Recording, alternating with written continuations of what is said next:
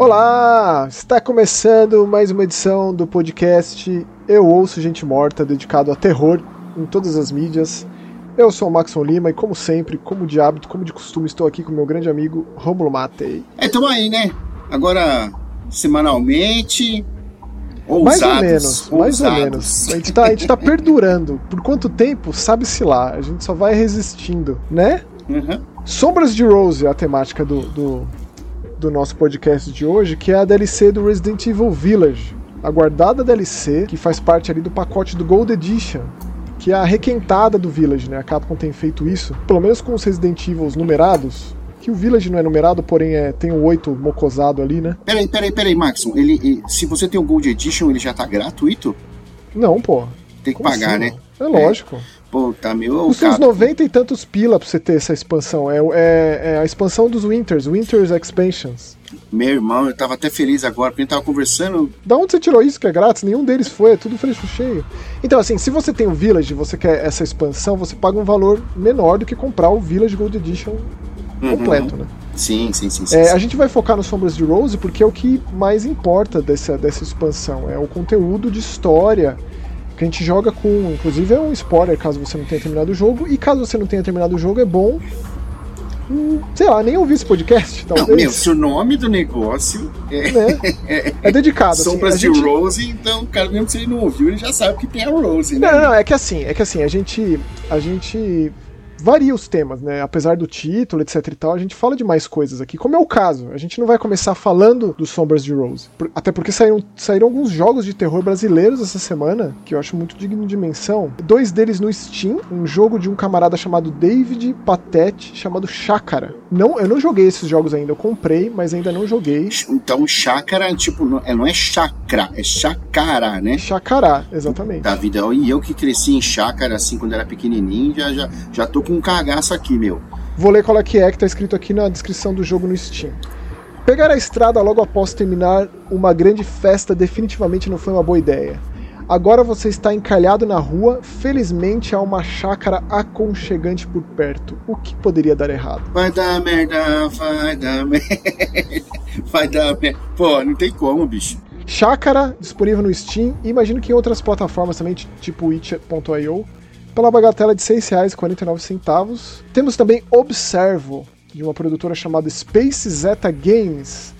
É, enquanto o Chácara é na perspectiva em primeira pessoa, esse aqui ele simula os jogos de terror antigos, com câmera fixa e você vê o personagem. Hum, Que eu já admiro mais, assim, eu já gosto mais. É, ultimamente é tudo primeira, é, primeira pessoa, né? É. Ou over the shoulder. se você vê o inventário, a tela de inventário, você já percebe que resgata o terror dos anos 90, anos 2000, e a descrição é a seguinte: um jogo de terror em terceira pessoa estilizado como um dos jogos clássicos do gênero do início dos anos 2000. O que era para ser uma pousada normal acabou sendo um pesadelo disfarçado. Bom, hein? Essas sinopses aí estão tão pegando, Né? pegando de jeito aí, ó. E quando você fala do, do sistema aí de, de- dos inventários, é tipo um Resident, aquele. Tipo, Nossa, meu. até com o sim. ECG lá, sabe? Do pi, pi, até com Oh, esquema do Fine. Caution. Nossa, cara. Demais. outro demais. jogo, o outro jogo é aquele jogo do castelinho da Rua Apa que a gente comentou ano passado, chamado Opus Castle. E a gente fala dele aqui porque ele foi lançado originalmente só nos, nos PCs, né? E agora ele está disponível também no PlayStation, no Xbox e grátis. O primeiro capítulo dele, são dois, é grátis. Você pode experimentar, baixa o jogo lá, experimenta. Eu vou fazer Se isso você- hoje. Se você quiser hoje. comprar o outro capítulo, eu acho que nos consoles custa 20 e tantos reais. No Steam ainda é mais barato, como sempre, né? Que tá R$ 8,69. Um sonho, Maxon, que os jogos de console um dia tenham os preços de Steam. É, mas tem aquele papo lá de que o Steam vai mudar, né? Vai mudar o valor do real dentro do sistema de Steam pela primeira vez desde que o Steam passou a existir aqui localmente pra gente, né? Não sei o quanto isso vai. Digo, pelo que foi dito, vai aumentar os preços, mas eu acho que ainda assim vai ficar abaixo das, das outras plataformas, né? Especialmente PSN, que costuma ser o mais caro para os jogos digitais. né? É, infelizmente. Mas é isso, Rômulo. Você, você gostou mais do Village do que eu, porque eu me lembro bem dos nossos podcasts sobre Resident Evil, que inclusive foi um dos primeiros Eu Ouço Gente Morta que a gente gravou, né? Quando ainda era eu, eu, eu Vejo Gente Morta. Isto. Ela ainda a primeira, era, era a versão meio que beta ainda do, do programa. E eu, eu, eu amei, assim, porque o Village, ele tem muito do, do, do Resident 4, né? Muito, assim. E eu nunca, nunca gostei do Resident 4, pra falar a verdade pra você. Já não é segredo aí, o pessoal que escuta já. Então você pega e me fala que você gosta do Village porque ele tem muito do Resident 4 e fala que não gosta do Resident 4, não então, nada. Então, é, então, mas não é uma coisa, uma coisa é uma coisa, outra coisa é outra coisa. O Village, ele tem uma aura, sei lá, uma, umas brumas ali, cara. A, a parte lá da, da, da, da, da mansão é Bela Beneveto, né, meu? Aquilo ali, meu, aquilo é uma obra de arte, cara.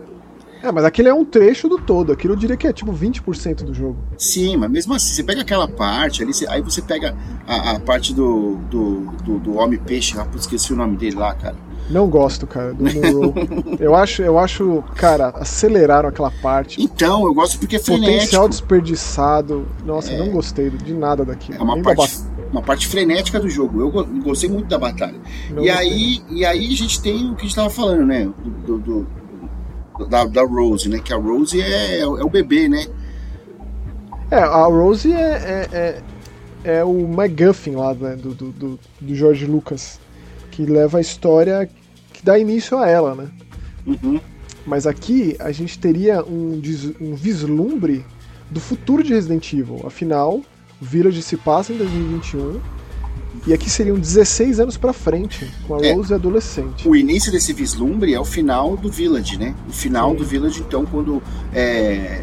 O Chris sai, sai da aldeia ali e, com, a, com a Rose, com a, com a Mia e com os membros lá do seu, do seu esquadrão que chegam ali para explodir tudo, que é isso que o Chris faz agora. Ele chega e explode tudo. É o Ethan tem aquele arrobo de, de, de heroísmo, fala, vai embora, leva a menina que eu vou ficar aqui, vai explodir tudo essa porra. E é isso. E aí, a gente no final, a gente vê uma, uma, uma jovem visitando o túmulo. Isso, esse tipo cena pós-créditos, né? É, pós-créditos total, assim, visitando tipo, o túmulo não, é isso, né? do, do, do Ethan. E a gente vê que é a Rose, né? E que, tipo, é, ela tem Rose alguma... Mary Winters, exatamente. Ela tem algum, alguns, algumas coisas diferentes nela, alguns, sei lá, uns poderes. É, assim, assim. ela é, é, é, ela, ela é, ela é um sobre-humano. Assim como o Ethan sofreu a influência do Mutamiseto, a Rose já nasceu de alguém que passou por tudo aquilo. Né? Então ela, ela de, forma congênita já traz esse superpoder. Então, assim, é um potencial desperdiçado esses Sombras de Rose, cara. Porque não só a gente não teve nada do futuro de Resident, como a gente teve o que é de poderosa da Rose dentro de um subconsciente. Porque o que começa o jogo é, é o fato de o K, que é um dos membros do, do, do grupo do Chris, né? Uhum. O K9, que a, que a Rose chama ele amigavelmente de, de K, lá do, do Hound Wolf Squad do Chris, né? Que vão com ele até a, a vila. Dizendo que descobriu que tem uma ideia, na real, de uma forma para a Rose se livrar desses poderes, porque ela quer ser uma pessoa normal, ela não quer ter isso, ela não quer viver com isso. Ela vive com o Chris, ela nem tem contato com a Mia, ela vive uma vida não, não é uma vida normal, né? Aliás, o que é uma vida normal num mundo onde existem armas biológicas como é o mundo de Resident Evil? O que é uma vida normal do lado do Chris, né, meu? Vamos, falar Exatamente. a verdade, porque puta esse cara aí já passou por cada um que... Não, mas aí o, o que, que é o Chris 16 anos depois? Até quando essa galera vai, vai, vai conseguir dar conta do recado, entendeu? Um problema muito sério de Resident Evil, o que admirável, preciso destacar, que é a história continuar, ainda está sendo levada adiante, mas está sendo difícil passar esse bastão aí, encontrar um novo legado, seja de membros da BSAA, seja de membros do que, do que quer que seja. Mas tá, tem sido difícil para Capcom é, é, apresentar novos personagens, personagens duradouros, não só bucha de canhão, não só vilão que aparece para morrer. Você concorda comigo quando eu digo isso? Ou você discorda? Eu, eu acho que, como você disse, o potencial mesmo que é, é infinito, cara potencial de Resident Evil. Não, não é isso que eu tô falando, Romulo. Eu tô falando de, da, da, problemática de Resident encontrar uma nova geração de, de protagonistas, de personagens para continuar essa luta, porque, cara, Chris, Leon, Claire, essa galera não aguenta mais. Mano. Falando, o potencial, exatamente, a gente tá falando do potencial da, da, série.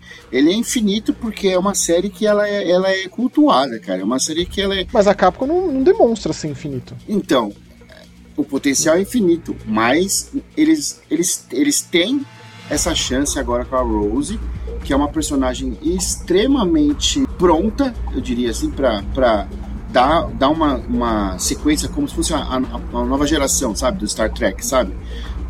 tudo novo, assim. Mas, cara, ela tem superpoder, Romulo. O Resident Evil não sabe lidar com, essa, com esse lance, cara. Com esse, com esse lance de superpoder. Não sabe, não sabe. E tá, tá provado aqui. É fácil, a Capcom tira, dá pra tirar, acontece alguma coisa, é, prendem ela, é, fazem um experimento com ela e ela, tipo, não tem mais poder. Eu tô dizendo isso porque você jogou Resident 6? Joguei, não terminei, joguei um pouco. Hum. Tá, então, a Sherry tá lá e a Sherry também é uma sobre-humana. Ela tem o D-Virus nela e o, o grande lance do D-Virus é a capacidade regenerativa. E isso não tá traduzido no gameplay. É uma cutscene lá que ela demonstra isso e conversa com o Jake sobre isso, entendeu? É, é, é nessa linha de raciocínio que eu tô tentando chegar. Entendi, entendi. E assim, o, o lance da, da, da, Rose é que o, o K chega com ela no laboratório, estudando ali as anotações da Miranda, incompletas. Ele conclui que o Megamiceto, que é aquela, aquele organismo do final do Village, ele, ele tinha, tipo, é, é como se fosse um, um resquício do Megamiceto que explodiu ali, né? Ele, ele absorvia as consciências, inconsciências de tudo que estava no seu entorno. Sim, isso, isso, já, isso já falava já no, no, próprio Village já, né? Sim. Agora, esse esse esse esse pedaço do Megamiceto que está dentro de um, de um tubo de laboratório, se a Rose conseguir se comunicar com aquilo de alguma forma, ela talvez consiga essa resposta para que ela se livre desses poderes. E é exatamente isso que acontece. O jogo se passa dentro desse subconsciente do Megamiceto. Ou seja, são, é repeteco de cenário, cara. Isso também me decepcionou. Então a gente passa pelo castelo da Dimitrescu, pela casa da Benevento e um pouquinho da vila, basicamente. Ali nas suas três horas de duração que o jogo oferece. O gameplay é muito bom, é um gameplay em terceira pessoa, inclusive é, nessa expansão dos Winters dentro do Village, um dos, um dos grandes lances que tem ali de novidade é justamente jogar o Village em terceira pessoa. Eu cheguei até o castelo da Dimitrescu em terceira pessoa, é muito gostoso jogar. Quando entra em cutscene, a câmera volta para primeira pessoa, tem aquela bobageira de não mostrar a cara do Ethan, do Ethan de forma nenhuma, que eu acho isso ridículo, mas, né? É. É, porém, o jogo da Rose é todo em terceira e funciona perfeitamente bem. É, é, é, maravilhoso jogar. Eu, particularmente, prefiro. Então, são esses repetecos de cenário com as mudanças. Ou seja, Ali na, no, no, no, na, no castelo do Dimitrescu tem o Duque, uma figura desfigurada do Duque. Uma versão desfigurada do Duque, com uma máscara. E esse Duque ele, tá, ele caça com as criaturas dele, que são tipo umas versões do Megamiceto, assim, do, de Bolor. Lembra inclusive alguns monstros do Resident 7. É, caça cópias da, da Rose. Cópias?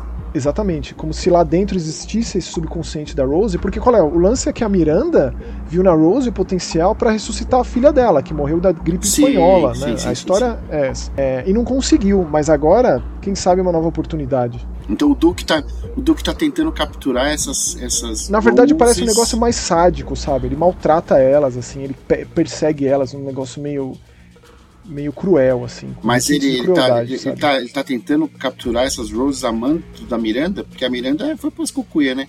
Então, como, assim como o Duke também. Digo, sei lá o que aconteceu com o Duke, né? Na, na, real, ali tudo explodiu, quem que sobreviveu, quem que morreu. Mas fato é, o começo do jogo indica que são anotações da Miranda e todo mundo que eventualmente teve em contato com esse Megamiceto, ou seja, todo mundo que passou por essa vila, de uma forma ou de outra tá ali dentro desse subconsciente. É isso que eu tô querendo dizer.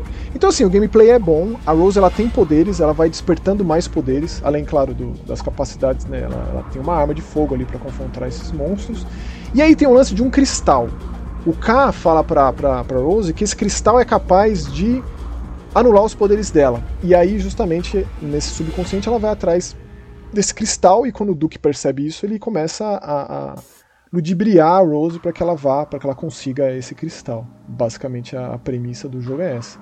Então ele se passa só lá. Então em termos de levar a história de Resident Evil adiante, tem umas anotações ali pro final que não dá para saber se aquilo é de fato algo ou se aquilo lá tá diluído numa forma de recalque dentro de um subconsciente ou de camadas, sabe-se lá o que for isso. Mas, cara, assim, o gameplay é bom, é gostoso jogar, mas de levar Resident Evil adiante, de, de expandir capacidades do futuro da franquia e também como a gente é, é, é, encararia ameaças sob a ótica de alguém super poderoso, potencial desperdiçado, completamente, assim, completamente.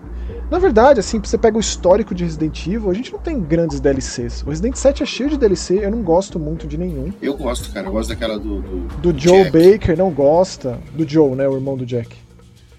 É... Eu gosto da do velho, da do velho, que você tem que do aniversário dele, pô. Ah, é, pô, eu tô falando dos de história. Esses aí, os minigames são até que legais. Tem aquele lá de baralho, né, do, do Lucas. Agora, os de história, que, que são o do Joe Baker, que ele acha a Zoe cristalizada, né? É, e o do Chris, o Chris Luciano Huck, que é péssimo.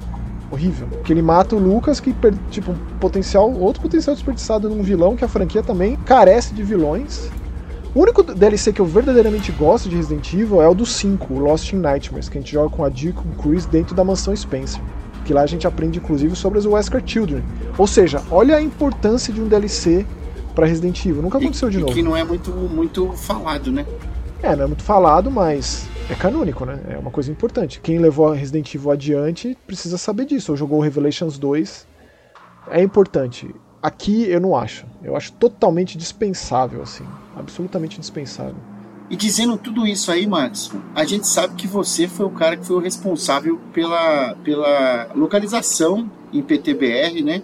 Ah, cara, eu para mim, é tipo, cara, pensa, eu fui, eu fui gerente de projetos você na localização. Tá descendo o pau no negócio aí, mas quem, quem, quem, quem localizou o negócio foi você, cara. Não, eu fui ali um pedacinho do todo.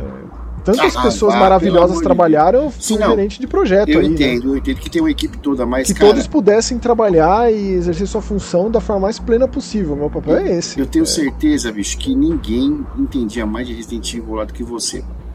Bom, aí eu fico lisonjeado de ouvir isso. De verdade. Mas Resident Evil é minha vida, Resident Evil é minha franquia número um do coração, seja de terror, seja de qualquer coisa.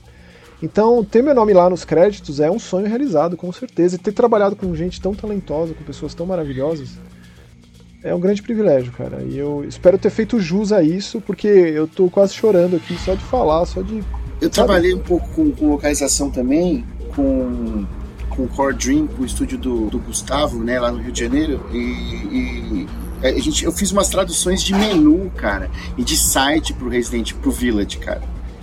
Do, do, do, do inglês pro japonês. Então, mas meu nome não tá lá, o seu nome tá. O seu nome tá sério. E tem que fazer Aliás, um meu nome tá nos créditos da DLC, porque no jogo original, no Village original, eles. Às vezes eles fazem isso, que eu acho muita sacanagem, fico triste. Eles só colocam keywords Studios Brasil, assim. Não. Você tem que imprimir aquela foto e fazer um quadro, bicho. Com certeza, com certeza. Não, é muita gente talentosa. Eu fiz questão de colocar o nome de todo mundo que também participou da localização do Village. Então, cara, assim, é uma realização de sonho. É de chorar, é maravilhoso, é aquilo que faz valer a pena todo o esforço, todo o sacrifício, sabe? Assim, de verdade. É, é tipo, uma coisa é uma coisa. Eu, eu acho que ficou excelente a localização, assim, de verdade. Os dubladores, as dubladoras fizeram um trabalho absurdamente incrível. É, vale a pena todo, todo o trabalho, todo todo o sacrifício, assim, é, a dureza que é, os, o percalço da coisa toda, sabe? Ver, ver o resultado final é incrível, tipo. Eu, te, eu as minhas críticas pro conteúdo em si é uma, agora a minha crítica pra localização, pro trabalho incrível dos dubladores das dubladoras é outra história. É outra Sim. história, eu acho. E assim, deixo aberto aqui. Caso você tenha jogado em português brasileiro, localização dublado e tal, gostaria de saber o que, que você achou. É, fala pra mim o que, que você achou. Ah, uma coisa que eu esqueci de citar que é uma, uma, uma, um ponto muito importante de Sombras de Rose. Conforme ela vai se embrenhando aí no, no, no Megami Seto, mensagens vão aparecendo assim pelo cenário. Sabe? Tipo, venha por aqui, vem pra cá, tipo, como se estivesse falando com ela. E ela pergunta: quem é você? Quem é você? Você é meu anjo da guarda? Aí ele se. Você, tipo, Rafael, Miguel, aí ele se apresenta como Michael. E ele aparece, assim, tipo, essas mensagens, sabe? Escritas no cenário. Outra coisa que eu achei meio blé, assim, mas é um elemento importante da narrativa é o famoso consciente, inconsciente coletivo do Jung ali, né? Que o Mega Meseta é isso, né? Ele, ele é a forma grotesca, é... é... a forma de, é a forma Cronenbergiana do inconsciente coletivo do Jung. Olha que bonito. Tá, é caramba, hein, meu? Nossa, Essa foi boa, hein? É, essa. O famoso Zeitgeist. Mas vamos pros comentários agora, Romulo? A gente tem um monte de coisa para falar lá do episódio do Hellraiser, Ó, oh, pelo que eu tô vendo aqui, a gente falou bastante do, do, do Sombra de Rose e, e, vai ser um episódio um pouco, um pouco menor, mas tem bastante comentário, né? Exatamente, tem então, muitos comentários. Lá. Comece aí, faça as honras, então, por gentileza. Vou, vou, de novamente o nosso amigo Manuel Plankton, o Chavinho aqui, né? mandou aqui, ó. A soberana do inferno deu o nome, deu o nome dela. Agora os jovens fazem isso, né? Deu o nome, né? Fez o nome, entregou tudo, né? É isso mesmo, né? É mesmo? É, cara. É. Lá, quando, quando um jovem fala assim, entregou, significa que foi muito bom. É, é, bom, é bom ter filhos, filha adolescente para entender essa, essa nova linguagem aqui. Gente, esse filme foi impecável. Só não gostei do núcleo malhação da protagonista. A cena do Ricasso lá se transformando no final foi na vibe do Doutor do 2, do, do Hellraiser 2, né? Boa foi. recuperação a coca. Ah, a cocadinha já, já, já. Nossa, já tá fazendo arte aqui, já tá pulando. Cocadinha tinha operado, né? Pode Tirou que, o, Manuel.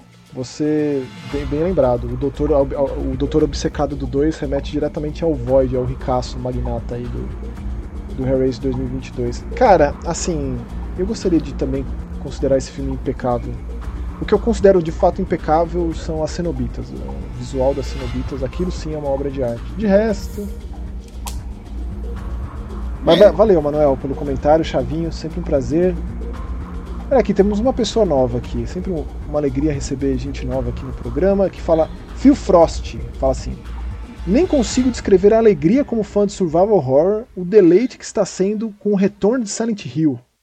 Na minha opinião, esse retorno é o maior revival de uma saga que já vi na história. Silent Hill is back, voltou com tudo. Eita. Que bonito, hein? Que bonito. Assim, comparativamente falando, depois desse longo hiato, realmente, com quatro jogos, é sem precedentes mesmo. É sim, cara. Não, e assim, em, jogos, ele, eles, eles têm uma, uma sequência, né? Eles têm uma, uma cadência, né? Você pega, você tem os Assassin's Creed que tipo sai toda semana e você tem os Resident Evil que você sabe que terminou um projeto que está começando outro e a gente tinha esse vazio do, do Silent Hill aí. E aí quando volta, como vocês falaram aí, voltar com quatro, ó, te demorou, mas tá aqui, ó. Tá tudo. Olha, uma coisa, uma coisa interessante. O presidente da Blobber Team deu uma, uma entrevista recentemente é, falando que o jogo já estava nos finalmente, está há três anos em desenvolvimento, que ele foi de fato financiado 100% pela Konami. E que, cara, assim, eu acredito que ele sai ano que vem. Ele não falou data nem nada, a Konami que vai fazer essa apresentação, esse segundo momento e tal. Mas eu não acho que ele sai no primeiro semestre do ano que vem, que não vai querer competir com o remake do Resident 4 nem com o remake do Dead Space. Mas eu acho que sai no segundo semestre. Eu acho que lá para outubro do ano que vem sai. Ó, oh, eu acho que ele vai estar tá jogável na próxima E3. Eu também acho. Eu diria Isso. que com certeza. Cara, ali tem cena do final do jogo ali daquele trailer. Daí o, o, o Phil continua aqui. Não poderia estar mais feliz com o futuro nos trazendo The Callisto Protocol, The Outlast Trials. Aliás, o, o Phil, não sei se você conhece o Mega Busters, mas tem um podcast de videogame de, no geral, assim, com um camarada, o Spencer.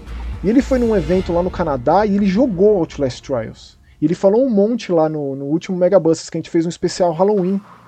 Então convido você a ouvir. Pesquisa aí Megabusters nos, nos agregadores de podcast ou vai lá no youtube.com.br jogaetv. A gente posta lá também. Beijo, Spencer. Beijo, Spencer.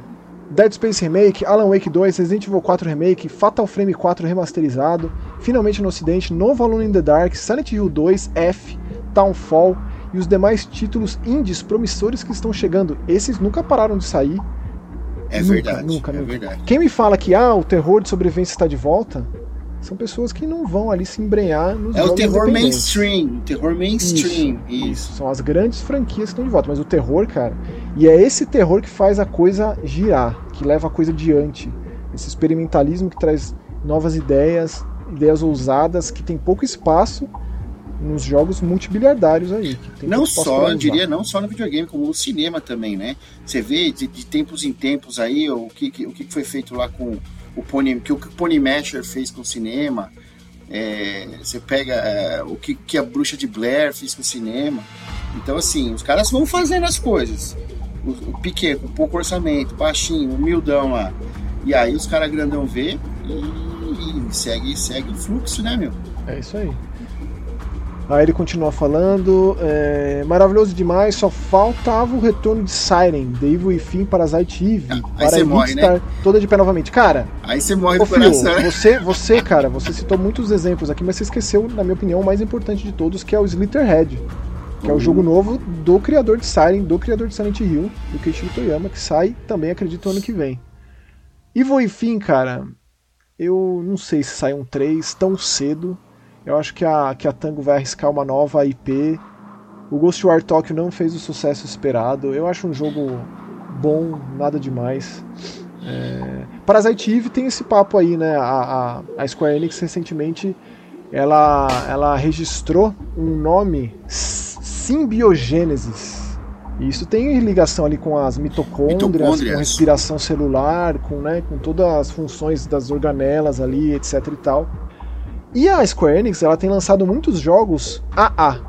Então ela conseguiu lançar, ela conseguiu criar ali uma linha de produção que tem ali um Final Fantasy XVI, que tem ali um Kingdom Hearts 4, mas ali no meio tem um Valkyrie Elysium, tem o Star Ocean 6, tem o Geofield Chronicles. Então eles têm conseguido lançar mais jogos de, de orçamentos, tamanhos, proporções diferentes e que atendem públicos específicos, né? Eu acho isso, independentemente de gostar ou não desse ou daquele jogo, eu acho isso excelente. E quem sabe isso aí remeta alguma coisa, porque assim, pior do que o Third Birthday do Parasite Eve, eu acho impossível, que aquele jogo lá meio que foi o prego no caixão da franquia, que lá é terrível. Faz, faz, quanto tempo isso aí também? Uh, é o Third Birthday de PSP, né? É. Cara, como eu fiquei empolgado com esse jogo e como eu fiquei frustrado. Não, Saiu em dezembro de 2010, e, 12 anos. Né? E já era, já era Square Enix ou ainda era Squaresoft? Eu acho que o último jogo da Squaresoft, Romulo, é o Kingdom Hearts 1. Já era Square Enix, pô. Não, o primeiro Parasite é Squaresoft. O segundo também. Segundo PlayStation também. 1, né? Isso. E obrigado pelo comentário, meu amigo. É, é, vamos, vamos conversar sobre todos esses jogos sem dúvida nenhuma. Vídeos lá no Mais Que Horror, a gente vai comentar aqui no Elzo Gente Morta, sem dúvida. E volte sempre, a casa, sempre. as portas estão abertas. Obrigado Aqui, cara, muita gente veio me falar, ah, vai fazer especial de Halloween no Mais Que Horror, especial de Halloween no Elzo Gente Morta. Cara, aqui Halloween é todo dia. Todo dia. Todo episódio. Essa é a resposta. Temos aqui agora também o... aí, ó. Esses, esses daqui são as figurinhas carimbadas, né? O Sick Shark Dope aqui, ó, mandou Nhack Slap Nhack. Halloween Ends, eu até que consegui me divertir, cara. Consegui dar umas boas risadas. Fiquei imaginando o carinha levando o Myers na garupa pras matanças em dupla. Ridículo. A gente, a gente vai comentar, viu, Six Shark? Vamos. A gente vai Tinha... comentar sobre esse filme, mas é triste, cara. Eu fiquei assim, ainda fico deprimido de pensar. Ah. o Romulo vai assistir e a gente vai gravar. O, pro, o próximo vai ser disso. Sim, Pronto, sim, já sim. é spoiler. Tem até umas cenas legais de morte, mas tentaram aproveitar uns quatro roteiros ao mesmo tempo cagando assim na cabeça dos dois anteriores da própria trilogia que, que tenta estabelecer. Novo Silent Hill nos games, estou super empolgado, nos filmes não sei o que esperar. Mas concordo com o Romulo sobre o primeiro, até que eu gosto bastante. Muita coisa maravilhosa saindo, quero ver a cobertura de atleta de vocês, kkkk. Terrifier 2 é que eu estou bastante empolgado, vai ser o máximo discutir com vocês sobre. Queria deixar uma indicação de um filme muito divertido que vi esses dias. Faz parte desses subgêneros que sou entusiastas entusiasta. O tal do Screen, screen Horror. Chama-se Dead Street. Meu, sem saber, eu, eu, eu tava procurando esse. Eu vi sobre esse filme, Dead Stream. Eu vi, eu assisti os dois aí que você citou, o Sick Shack, o Terrifier e o Dead Stream. A gente, a gente pode conversar sobre sim, com certeza. É na pegada que emula uma live tipo Spree, Dashcam e tipo host, né, também, né? Isso. É, aqui se trata de um youtuber que foi recém-cancelado depois do clássico vídeo pedindo desculpas, está de volta com patrocínio e obtendo acesso. Mas para se manter na crista, ele tá fazendo, ela tá fazendo coisas do nível Jackass para mais. Puta. Galera desafia, é, ele não entra numa casa numa casa assombrada, negócio assim, não é isso? Isso, é. Isso então é isso mesmo, tava lendo sobre isso. Galera desafia e ele faz um certo dia, ele diz que vai fazer a sua maior live insanidade, invadir uma, um pseudo casa assombrada, que tem um passado nefasto. Por mais que ele tenha medo, ele ainda é bem sarcástico e cético.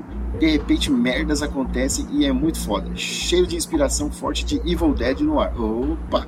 Abraço, mais feras! É, você citou dois filmes bem gore aí, dois, dois belos exemplares de filme indie que funcionam.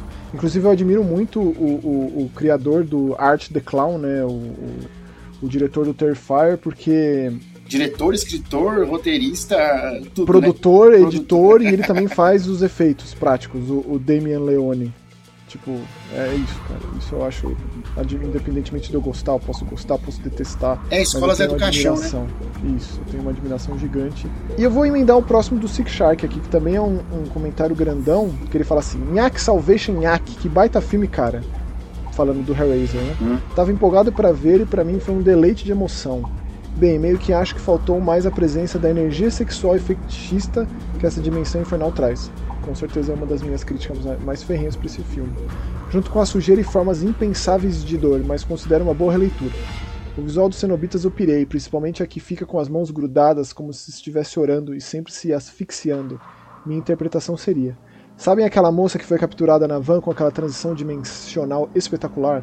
Logo que presa aos ganchos, ela começa a orar desesperadamente. A rainha cenobita pergunta o porquê daquilo e ela diz que é por salvação. Daí a rainha se questiona: e como isso seria? Me arrepiei demais. Mas, cara, olha, vou te dizer que o Clive Barker nos livros ele não dá origem para os cenobitas. Muito menos uma origem tão banal quanto ser um ser humano. Eu acho que isso é muito, é muito comum por uma obra do Clive Barker. Se esse filme novo ir para esse lado, eu acho comum, eu acho sem graça. Assim como eu acho sem graça a gente ver lá as origens do, do Pinhead, do Elliot Spencer, sabe? Eu acho bobo. Assim como, bom, daí para mim ela foi condenada a orar eternamente, mas ninguém vai poder ouvi-la, já que está sendo sufocada pela própria pele. Obrigado por lerem aquele meu comentário extenso, passando rapidinho pela franquia. Eu ri demais quando o Maxon falou que o diretor do 10 encarou todos os Rick Bota na produção. Não, obrigado você, que deu um puta resumão, Sim, né? Sim, excelente. Pô, Maravilhoso. Você estende... É justamente isso que a gente mais gosta aqui, é estender a nossa conversa que a gente apresenta. E você fez isso e eu fiquei emocionado até. É, para posteriormente ter a chance de fazer o filme dele, kkkk. O 10 para mim tem o tom perfeito, diria que acerta até mais. Eu gosto mais do Judgment do que do 2022, Agora que eu já passei por um bom tempo de ter assistido, eu preciso até é, reformular a ordem da minha listinha lá do Letterboxd, que eu levo aquilo lá mais a sério do que deveria. Uhum. Daí, continuando aqui, o Sick Shark. Mas aí já estou sendo leitor chato. Para o futuro espero a coragem para abordar fetiches e parafilias atrozes, ampliando isso com a lupa do sobrenatural. É o que espero dos próximos filmes da franquia. Nem que seja de forma mais subjetiva. Abraço mais, fe mais feras realmente, cara, tem muito espaço para desenvolver. Eu acho que o mais importante foi feito, que foi reintroduzir o universo dos cenobitas para uma nova audiência. Então, mesmo as pessoas não gostando, gostando, foi comentário, foi bastante comentado o novo Hellraiser, tava para todo lado. A Jimmy Clayton explodiu de popularidade, postando um monte Sim. de coisa sobre a personagem. Claramente ela gostou de ter feito isso. É... Se então, ela não entendesse o tamanho da, da, importância desse personagem, com certeza depois de ter feito ela entende. Agora ela entende o tamanho da importância do personagem que ela fez. E, e, e, teve uma nova roupagem e uma roupagem digna. Com né, certeza. Né? E ó, Sick Shack, antes de um suposto ainda não anunciado novo Hellraiser, continuação desse, a gente vai ter também a série que já foi anunciada da HBO de Hellraiser. Eita, se vai ser uma série que adapta o livro, se vai ser uma história nova igual esse, filme, sabe, sei lá, mas vai ter. Temos mais um comentário aqui do, do Diego Adam. Aqui. Eu não lembro de ter visto o Diego Adam. Não, antes. também tá estreando aqui com a gente. Oh, que bem-vindo, Diego. Sejam bem-vindos, bem-vindos todos vocês, os nossos já queridos é, ouvintes, né? Não é leitores, é ouvintes. E os novos também. Então, o Diego mandou aqui: Olá, meus caros. Gostei muito desse novo Hellraiser especialmente do primeiro terço, onde o clima urbano e realista era mais presente. Ah, tá. Não sei se posso concordar, mas a partir do momento em que entraram na mansão, eu acho que desanda muito. Eu já gostei mais da parte da mansão, acredita? Olha aí, curioso. Mas ainda tem conceitos é, e cenas interessantes como o destino do, do Chatter, fica fraco, especialmente por mostrar demais os cenobitas e deixar de lado o senso de urgência. Eu já acho que mostraram de menos. Vão ter que mostrar mais ainda. Tem que mostrar mais. Além de enfraquecer o risco que as criaturas representam. Valeu.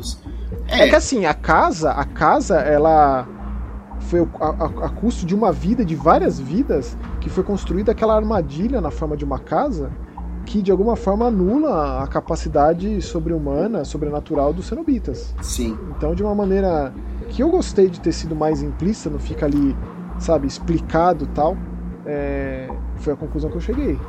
Ou então é algo de sádico ali, de, uma, de, um, de, um, de um voyeurismo também, de tentar ver até onde chega, porque às vezes dá a impressão de que todas aquelas entidades elas já têm um controle sobre um futuro imediato.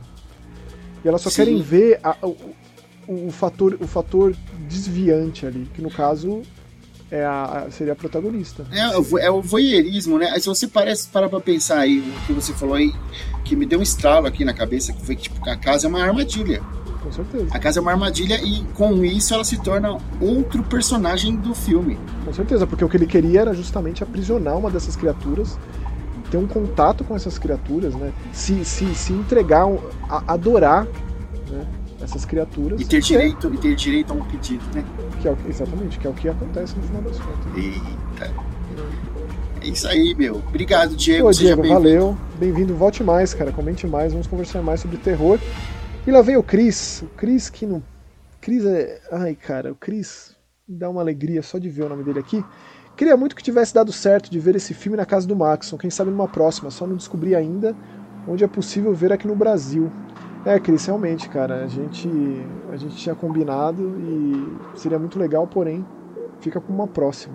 Continua, lê o outro dele é, também. Deixa eu pegar o outro aqui do Cris, ele fala assim: Eu sempre me surpreendo com a quantidade de nomes de japoneses que o Maxon sabe de cor. Eu só me lembro do Katsuhiro Otomo é. e Momofuku Ando, que vocês certamente conhecem por criações primorosas. É. O programa de vocês é demais, saudades de ver o Rômulo, quero ir de novo no show, no show seu. Forte oh, abraço. Oh, eu mandei para ele, vai ter um show. É se você estiver ouvindo no sábado, no dia 29, né? Esse, esse ter hoje show, hoje. É, um show ali na, na área, na área 86, falei no programa passado, Largo da Matriz da Freguesia do Ó, número 86, São Paulo. É uma, é uma festa de Halloween. Eu tentei comprar uma máscara do Michael Myers pra ir com macacão e tal, que eu sei que você tem, que você me emprestaria, mas não, não vai dar tempo, enfim.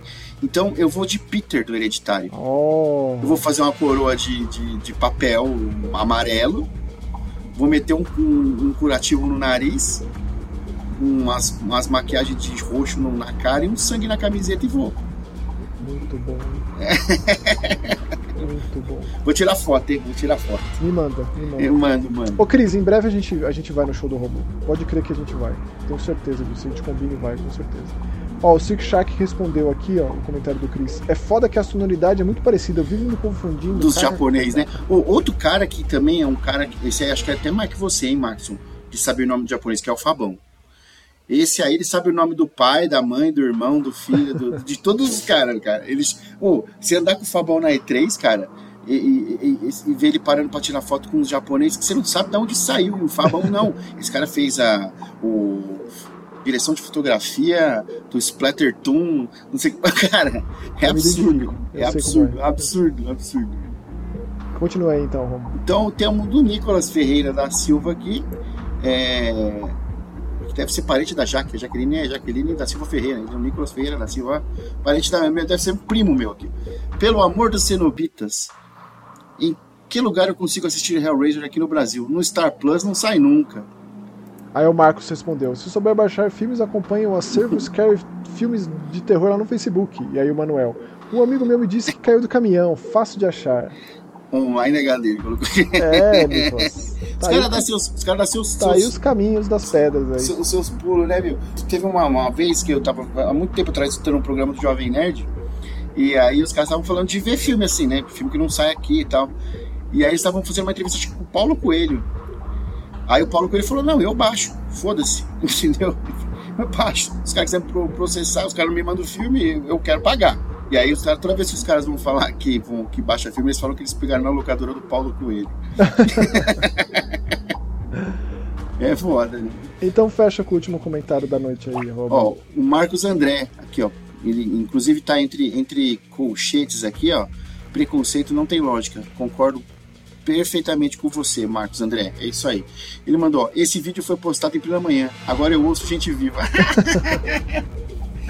Ai, que maravilha. É isso aí, pô, Marcão. O Marcos também Obrigado. tá sempre presente aí, hein? Sim, senhor. Obrigado pelo comentário. É, é, tipo, é quando dá, né? Foi naquele momento que deu, eu, eu ia chegar muito tarde em casa, e eu pensei, pô, muito tarde, muito cedo, não seria legal depois da meia-noite, então foi muito cedo mesmo. É, é isso aí. É isso aí, Marcos. É, mais, mais uma vez, obrigado. Obrigado por todos vocês que comentam. Obrigado, todo mundo que comentou nesse episódio tão querido. E muito obrigado por todo mundo que chegou até aqui. A gente se encontra no próximo Ouço Gente Morta. Valeu, tchau. Tchau, feliz Halloween!